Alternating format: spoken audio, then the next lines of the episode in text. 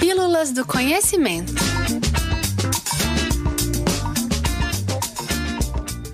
O debate entre Shapley e Curtis. Há 100 anos, a comunidade científica definia o universo como a Via Láctea, com o Sol localizado em seu centro.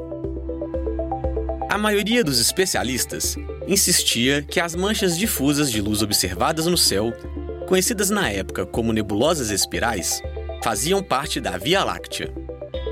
Porém, a ideia de que essas nebulosas eram, na verdade, outras galáxias que estavam muito distantes já era defendida por alguns astrônomos desde a metade do século XIX e começou a ganhar força a partir de novos estudos desses objetos. Assim, o cenário para um grande debate científico sobre essas diferentes visões estava posto debate entre Shapley e Kurz, no ano de 1920. Essa história é pouco conhecida e esteve no centro de uma grande mudança na visão da humanidade sobre o nosso lugar no universo. Em 1920, Harlow Shapley era um jovem astrônomo ambicioso, enquanto Herbert Curtis estava um pouco mais velho, mais estabelecido e muito bem respeitado. Ambos representavam os diferentes pontos de vista que muitos astrônomos possuíam sobre o cosmos, e cada um contribuía com pesquisas relevantes para suas respectivas opiniões. Os dois pesquisadores foram convidados para um debate sobre a escala e a composição do universo, realizado como um evento público durante a reunião da Academia Nacional de Ciência dos Estados Unidos naquele ano. O evento, apesar de ser conhecido historicamente como Grande Debate, na verdade não foi um debate em si.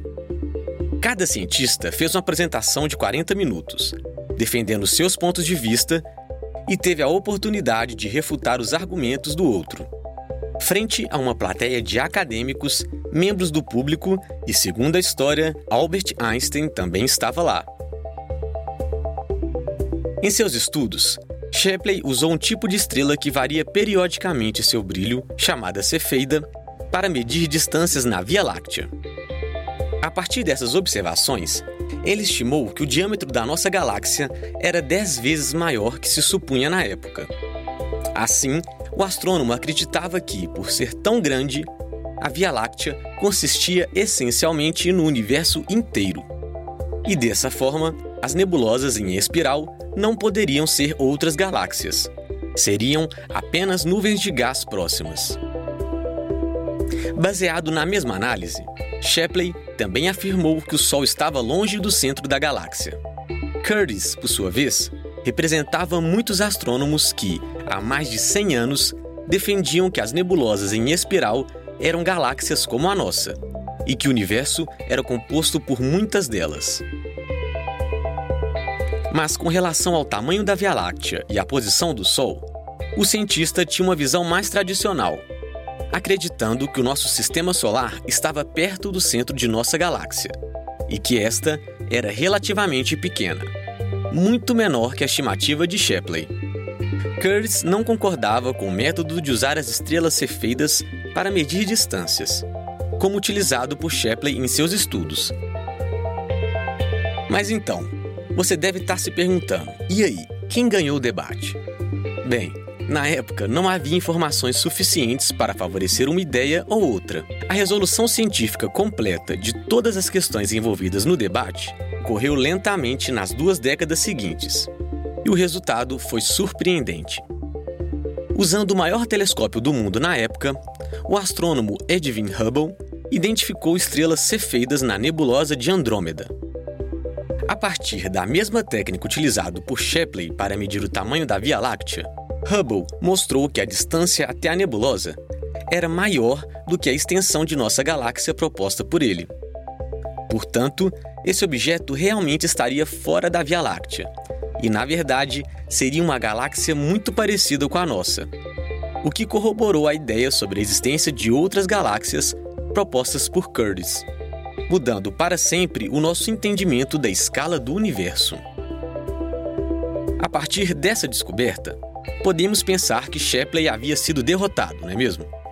Mas na década de 1930, novos estudos comprovaram que o tamanho da Via Láctea havia realmente sido subestimado até então e que o Sol não estaria perto do centro da nossa galáxia.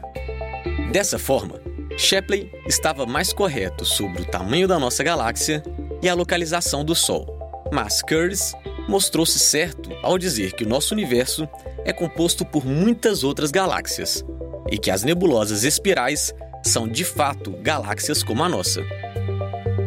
Olhando em retrospectiva, podemos então dizer que o grande debate não teve um vencedor. Nem Curtis, nem Shipley estavam inteiramente certos ou errados, e ambos apresentaram ideias que representavam grandes avanços. Na verdade, os eventos que ocorreram desde a virada do século até a década de 1930 foram muito além de um debate. Eles representaram o momento em que a humanidade descobriu a vastidão do universo e o nosso lugar nele. Se você curtiu conhecer um pouco mais sobre as descobertas do universo e é fã de astronomia, fique ligado. Agora, toda terça, tem conteúdo novo lá no blog do Espaço. E toda quinta, aqui, nas Pílulas do Conhecimento. Para mais informações, acesse www.ufmg.br barra Espaço do Conhecimento sem cedilha.